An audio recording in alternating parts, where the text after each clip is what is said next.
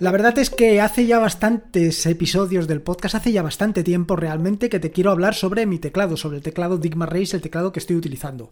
Lo cierto es que lo he nombrado en alguna que otra ocasión en el podcast, pero hasta el momento nunca le he dedicado un episodio completo. Y lo cierto es que varios ya me han preguntado sobre mi experiencia con este teclado, qué conclusiones, qué sensaciones, qué, vaya, qué pienso de este teclado. Y lo cierto es que para mí me tiene robado el corazón. Eh, para mí es una sensación que no había experimentado con, con ningún teclado anterior. Cierto es que hasta la fecha, pues solamente he utilizado, creo recordar que con este es el tercer teclado mecánico. Pero vamos, la experiencia con este es que no tiene nada que ver. No tiene nada que ver con ninguno de los anteriores.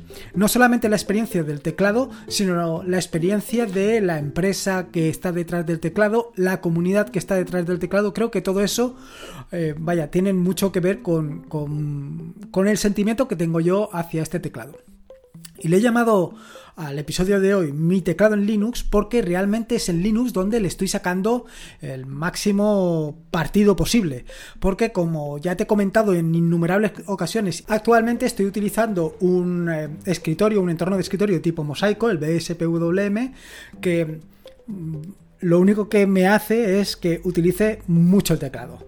Eh, básicamente, al final, el ratón es el vaya, el uso del ratón es prácticamente marginal. Y por eso te digo que aquí es precisamente donde le estoy sacando el máximo beneficio, porque me permite moverme en el entorno de escritorio de una manera que no te puedes imaginar. Es mucho más rápido, práctico, funcional, en fin, mejor.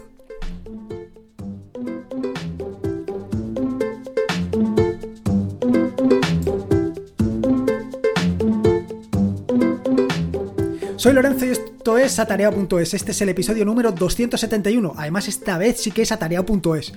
Como te decía, este es el episodio número 271, un podcast sobre Linux y Open Source. Aquí encontrarás desde cómo disfrutar al máximo de tu entorno de escritorio Linux hasta cómo montar un servidor web, un proxy inverso, una base de datos o cualquier servicio que quieras montar, ya sea en una Raspberry, en un VPS o en cualquier servidor. Vamos, cualquier cosa que quieras hacer con Linux, seguro, seguro, seguro que la encontrarás aquí. Bueno, antes de meterme en esto de contarte sobre el teclado, el Linux y todo esto, te quiero hablar un poco, y ya te habrás dado cuenta por el título del podcast, de esto de la pérdida de las tres W. Y lo primero es pedirte disculpas. Y te preguntarás, ¿y esto de pedirte disculpas? Sí, probablemente, depende de dónde tengas cogido el feed de atareado.es, te habrás dado cuenta que eh, se han repetido todos los eh, podcasts, todos los episodios del podcast hasta el día de hoy. Es decir, los 270 episodios del podcast habrán salido de golpe. ¿Por qué? ¿A qué es debido esto? Bueno, pues esto eh, yo no me había dado cuenta, pero ha sido Pedro, conocido como Mosquetero Web, el que mm, me ha dicho lo que, vaya, me ha dicho esto, que lo que había sucedido. Y yo no me había fijado, no me había caído en el asunto, pero esto es consecuencia de que eh, el proyecto atareado.es se ha hecho mayor. Me refiero a que se ha hecho mayor es que eh, ha perdido las tres W, se ha modernizado. Hemos dejado de, tener estas tres W delante. Hace ya bastante tiempo, hace ya bastante tiempo que quería quitarle lo de las tres W porque, vaya, básicamente no tiene ningún sentido. A día de hoy, pues yo creo que cada vez son menos los sitios que llevan esas tres W que en un momento determinado podrían tener sentido, pero ya te digo que hoy por hoy no lo, no lo tienen. Así que el viernes pasé un, un viernes bastante bueno, realmente fue viernes y sábado, eh, pasé un día bastante complejo porque esto de quitarle las tres W no te creas que, eh, vaya, no es que sea complicado, pero no he querido afrontarlo porque tenía miedo de perder el posicionamiento en los buscadores. Te parecerá una tontería, pero al final la única manera de conocer este proyecto es a través actualmente o del podcast, porque tú lo des a conocer a otras personas, como te digo siempre al final del podcast, o porque pues eh, estés buscando algo en internet y des con el podcast o des con el, proyecto atarea.es. Simplemente son esas dos opciones. Claro, si pierdo el posicionamiento, pues es un duro golpe. He intentado hacerlo lo mejor posible, he intentado no tocar muchas cosas y espero que, el, resultado haya sido el que, yo, el que yo quería.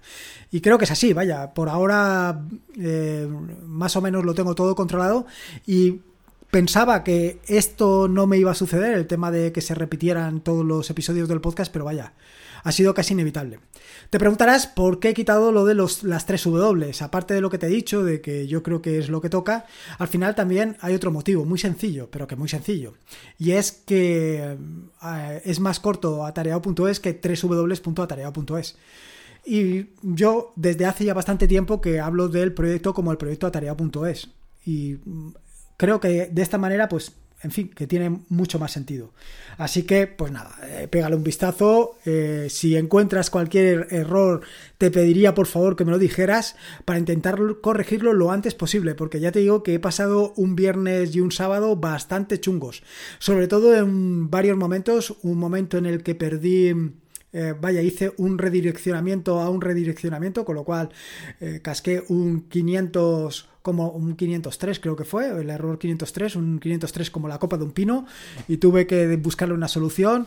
Luego también he hecho algunos cambios en, evidentemente, todo lo que tiene que ver con las... Eh, con el HTTPS, pues había algunos que todavía estaban con HTTP y esto daba algunos errores. He tenido que cambiar no solamente en la base de datos, sino también en todos los enlaces que tengo en la página web que no estaban, o sea, vaya, que estaban hardcodeados, pues todos esos los he tenido que cambiar y, he tenido que reemplazar el HTTP, en fin, todo ese follón que normalmente tienes que hacer cuando se produce una cosa de estas. Te puedes hacer una idea que este proyecto, pues al final es bastante grande, quiero decir que tiene muchísimos artículos, eh, muchísimos tutoriales, y al final controlarlo todo es complicado. Otro de los pasos que quiero hacer a lo largo de este año es limpiar el, proyecto y quitar todo aquello que o bien se ha quedado obsoleto o bien ya no tiene ningún tipo de relación con el proyecto. Pero bueno, esto es poco a poco. Luego también he hecho algunos cambios que probablemente no notes, pero son cambios. Ah, por ejemplo, el tema de cuando haces clic en una imagen, dependiendo de si lo tengo puesto o no, ahora se, te sale la imagen en grande. Y esto lo he hecho con un, vaya, súper sencillo en JavaScript, muy facilito, muy comodito, fresquito, fresquito y picadito, picadito, como dicen aquellos. Así que muy bien, muy bien.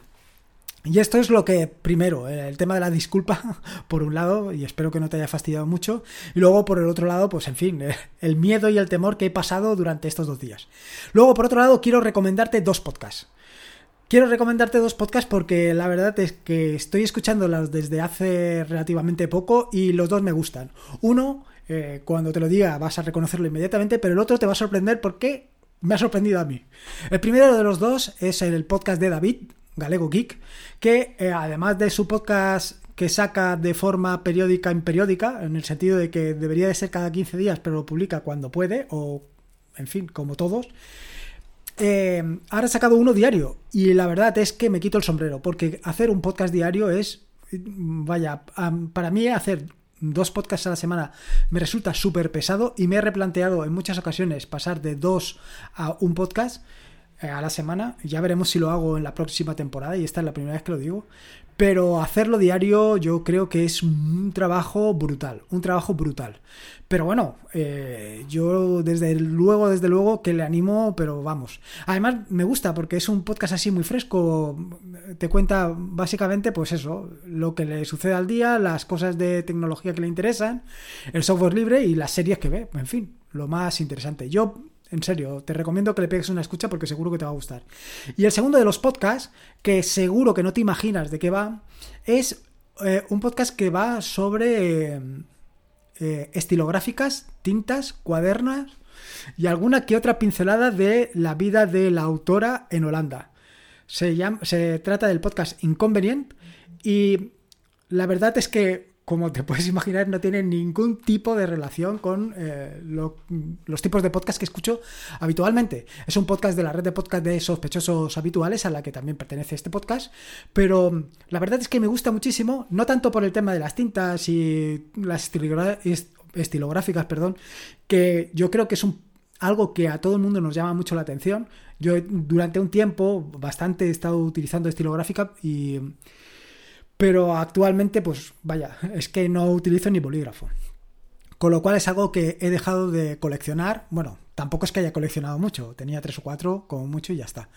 Pero lo que sí que me gusta y me gusta muchísimo es pues eh, lo que cuenta de Holanda, eh, su punto de vista. su punto de vista desde sus ojos y desde cómo ve ella, pues la vida de Holanda, cómo es la vida de Holanda y su propia vida. Vaya, es que me parece súper fresco y súper interesante. Es el tipo de, el típico, el típico no, el tipo de podcast que me, que me gusta escuchar cuando son así, pues de, este tipo, ¿no? Eh, la verdad es que yo creo que es algo que nos resulta muy curioso a todos. Pues, por ejemplo, esto de, ¿cómo era? Españoles por el mundo, ¿no?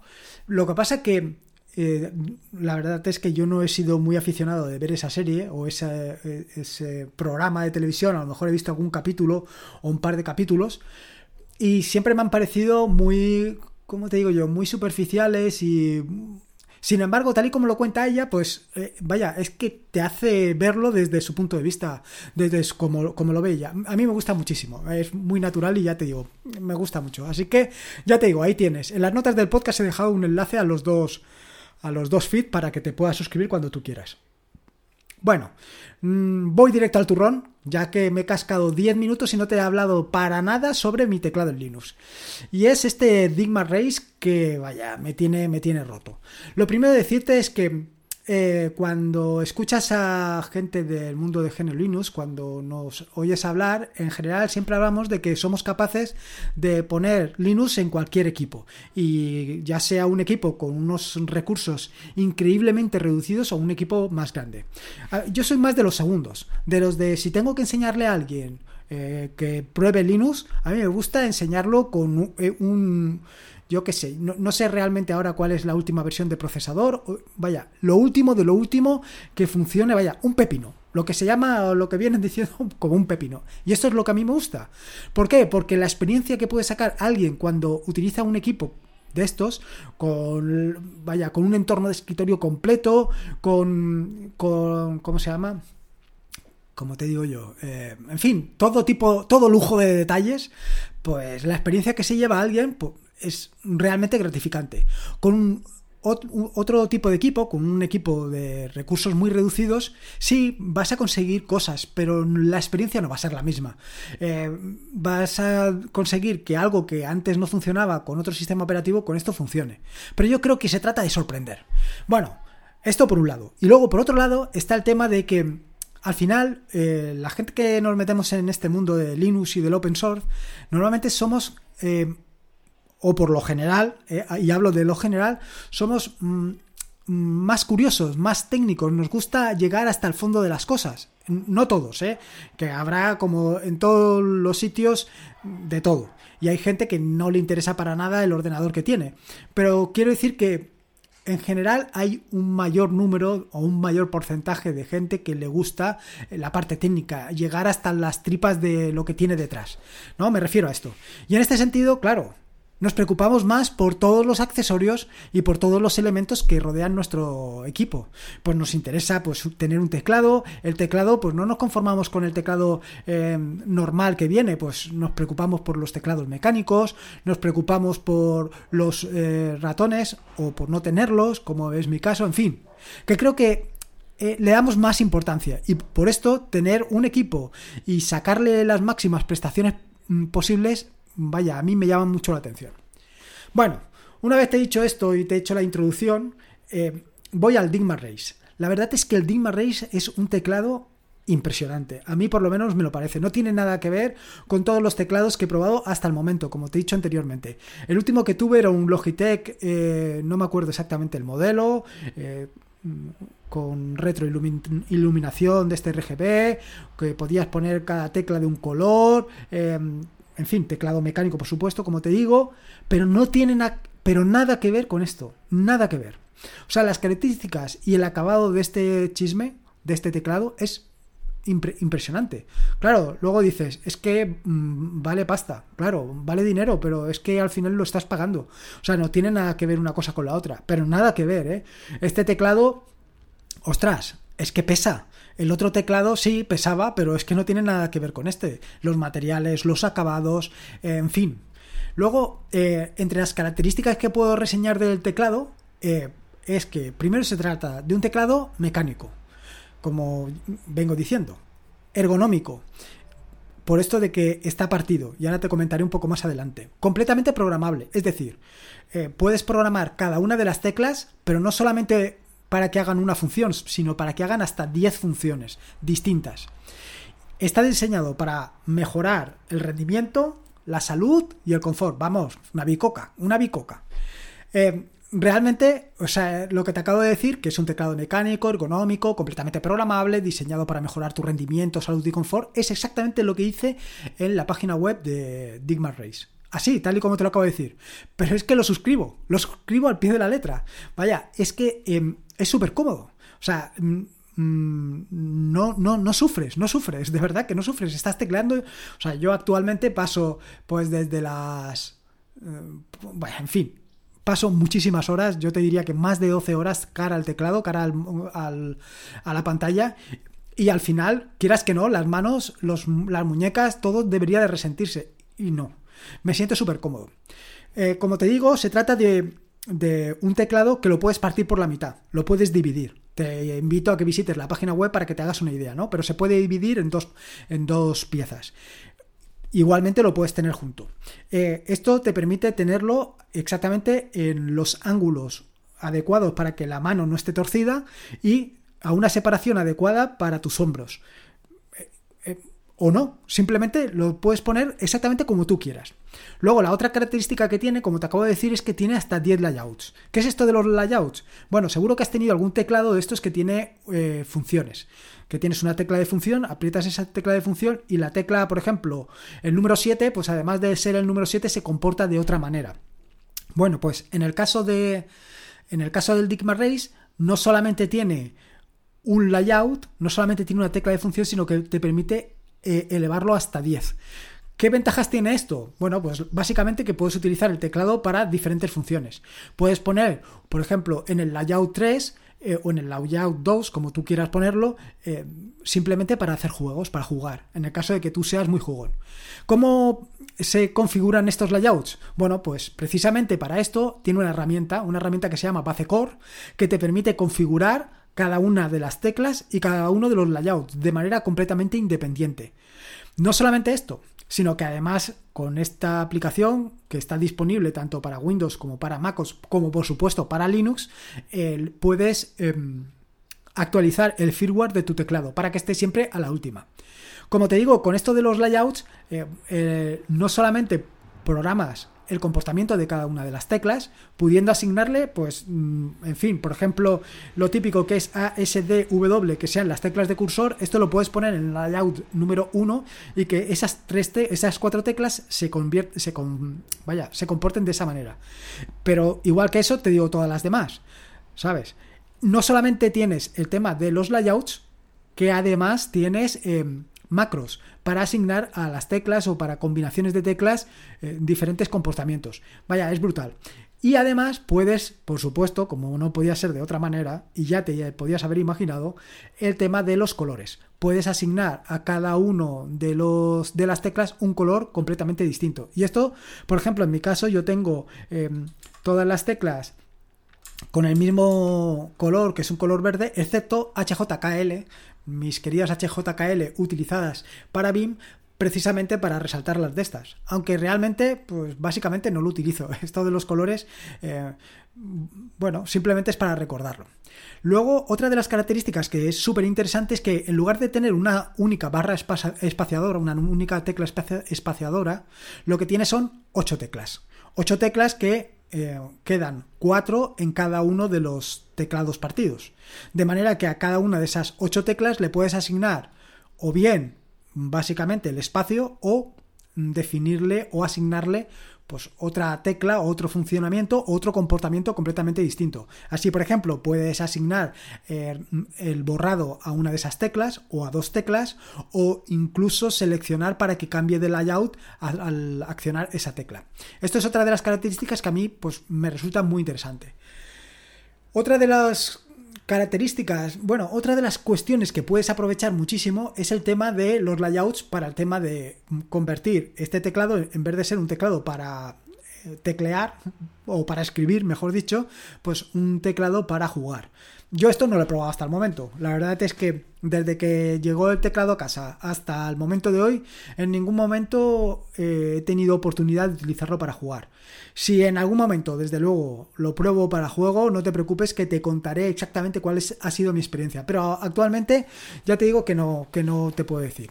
Y luego, una cuestión que comentan los desarrolladores o los que crearon este teclado, los que distribuyen este teclado, es que la curva de aprendizaje es cero. Y ahí sí que no estoy del todo de acuerdo con ellos.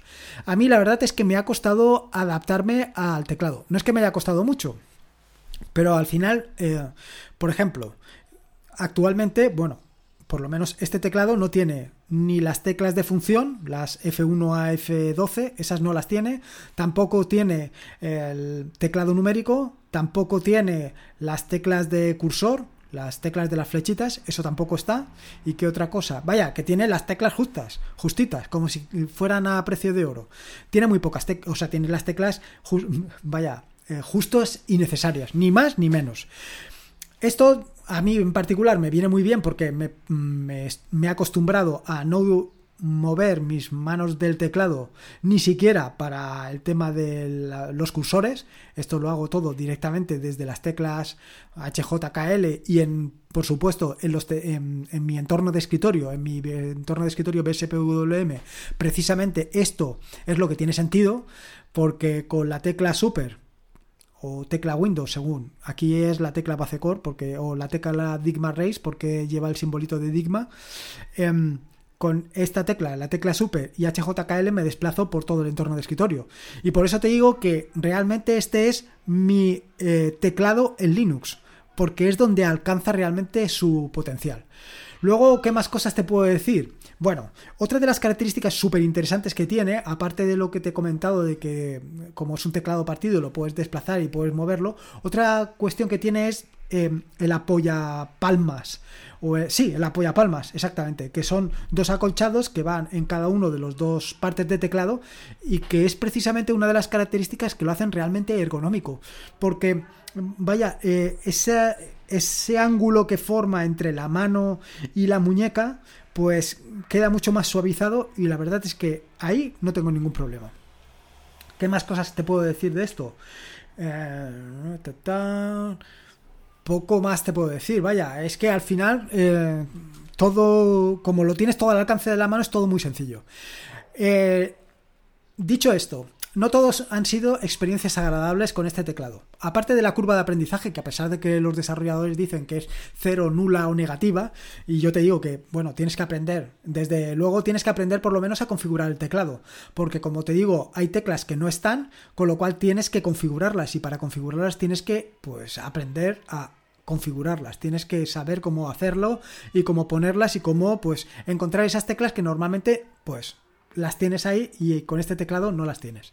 Bueno, aparte de esto, pues eh, hasta hace poco tenía un, pequeño problema eh, y es que yo cuando cambio el ordenador y estoy utilizando el ordenador de trabajo y paso a utilizar mi ordenador, pues había veces que el teclado no respondía cuando hacía el cambio. Eh, no tenía nada más, era desconectarlo del USB y volverlo a conectar. Al parecer había un pequeño bug, un pequeño bug, un pequeño bug, un pequeño error. ¿Por qué digo bug si puedo decir error? Bueno, pues había un pequeño error. Un pequeño error de software, lo han corregido y ahora funciona a las mil maravillas. Antes también, vaya, simplemente era ese pequeño detalle que, bueno, te podías te podías llevar la sorpresa de que en un momento determinado pues estuvieras escribiendo y no estuviera escribiendo nada, pero era simplemente al hacer el cambio. Hoy por hoy funciona perfectamente, no tiene, vaya, es una, es una maravilla. Yo para mí, eh, te digo que lo del año pasado, la compra que recuerdo es esta. Yo creo que he acertado totalmente. Ya veremos cuando tenga que cambiar de teclado algún día a dónde me voy a ir. Eh, respecto a la elección del teclado, a ver, te permiten eh, elegir diferentes disposiciones, bueno, diferentes disposiciones de teclado, diferentes layouts de teclado, diferentes colores, bueno, aquí blanco y negro y diferentes tipos de teclas. Yo en particular me elegí el teclado eh, negro con la tecla del tipo Cherry MX Blue, en español tipo QWERTY ISO.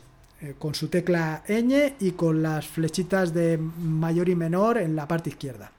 El teclado Cherry MX Blue tiene una característica de que eh, tiene una presión de 60 centinewtons, bueno, una presión no, una fuerza, tienes que ejercer una fuerza de 60 centinewtons. Anda que manda, manda, ¿eh? ahora que acabo de caer en el asunto, que acabo de confundir presión con fuerza. Madre mía, tenía que repetir yo otra vez física. Bueno, como te decía, 60 centinewtons y un pre-recorrido de 2,2 milímetros. Es decir, que tienes que apretar bastante hasta que llegas. Con un, con un recorrido total de 4 milímetros. Vaya, que se trata de que tienes que hacer fuerza. Esta tecla eh, tiene la característica de que, em, de que hace ruidito. Que hace clic, clic, clic. A ver, no sé si se va a oír. A ver si se oye. No sé si se oye. Bueno, si se oye, ahí ha quedado grabado. Pero hace bastante ruido, un ruido muy característico. A mí me gusta. Y mi mujer, que normalmente la tengo enfrente, hasta el momento no me ha dicho nada. El día que me diga algo, pues ya veremos. Si tengo que cambiar todas las teclas. La ventaja de esto es que eh, te dan las herramientas necesarias para que te lo puedas cambiar y puedes comprar otro tipo de teclas. En fin, eh, que es completamente personalizable y lo puedes hacer tú mismo de una manera bastante sencilla. Yo estoy encantado. ¿El inconveniente básico que tiene este teclado? Pues el inconveniente básico de este teclado, y lo vas a entender perfectamente, es el precio. Yo, eh, es, un, es bastante caro. Eh, estamos hablando de, eh, ahora mismo lo estoy viendo en la página web de 320 dólares. No sé al cambio cuánto viene a ser, pero es caro. Pero claro, yo te digo, al final este tipo de cosas pues las pagas. Em, si quieres calidad, si quieres un producto que funcione bien, si quieres una sensación, en fin, es que todo ese tipo de cosas se paga. Y sobre todo yo, eh, para mí son dos cosas importantes. Primera, que es mi herramienta de trabajo y lo que utilizo habitualmente. Con lo cual yo necesito una herramienta que funcione bien y con la que yo esté a gusto. Y sobre todo es que estoy todo el día delante de él, con lo cual necesito algo que sea completamente ergonómico, algo que me dé una buena sensación. En fin, esto es lo que te quería contar. Vaya, no quiero liarme más, ni tampoco quiero convencerte. Porque, eh, a ver, esto es como todo. Si tú prácticamente no utilizas el teclado, si solamente lo utilizas para, para, o sea, utilizas el ordenador para conectarte de vez en cuando a internet, para navegar por internet y todo esto, pues probablemente utilices más incluso el ratón que el teclado. Pero si no es así, pues es una opción que tienes que valorar. Todo va a depender del tiempo que le utilices y las ganas que tengas. Y vaya, a mí en aquel momento me pareció una, una solución brutal, me pareció increíble y estoy muy contento, la verdad. Pero piénsatelo muy mucho, ¿eh? no, que no sirvan estas palabras para convencerte de que, de que te lo compres, ni mucho menos, ni mucho menos. Te lo tienes que pensar muy mucho. En fin, nada, poco más que decirte. Recordarte, eh, bueno, lo primero de todo, espero que te haya gustado el podcast, espero que le pegues un vistazo, sobre todo al, teclado, para que, bueno, para que lo veas, para que, sepas eh, en qué tengo metidas las manos todo el día y, poco más. Espero que te haya gustado el podcast. Recomendarte, como te he dicho, los dos podcasts, tanto de Lego como Inconvenient. Y mm, nada más, recordarte que este es un podcast de la red de podcast de sospechosos habituales, que puedes suscribirte a la red de podcast en fitpress.me barra habituales. Y por último, y como te digo siempre, recuerda que la vida son dos días y uno ya ha pasado. Así que disfruta como si no hubiera mañana, ya sea con un teclado mecánico o sin él, y si puede ser con Linux, mejor que mejor. Un saludo y nos escuchamos el próximo jueves.